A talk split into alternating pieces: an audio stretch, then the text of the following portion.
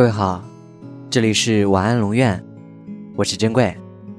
查看故事原文，你可以在微信公众号中搜索“晚安龙院”，每天跟你说晚安。我不相信这世界上有绝对的快乐，就像我不相信有时间带不走的悲伤一样。人生由酸甜苦辣组成。小时候以为，人生只要按部就班。就会一帆风顺。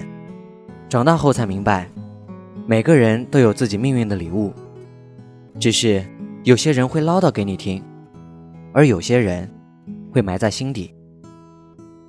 难的路就可以不走吗？很多时候，我们并没有选择的权利啊。唯有无论顺境逆境，都不放松，努力生活，一点点增强自己的实力，这样。面对人生的风浪时，才可以多一点点的控制力。人生的路线需要规划，但无需过度规划。别人拿不走你的，是日益增长的力量、卓越的见识、强大的心力，以及遇过事的淡定。我相信，人生没有白走的路。如果还看不见梦想的目标，大不了再多走两步。晚安。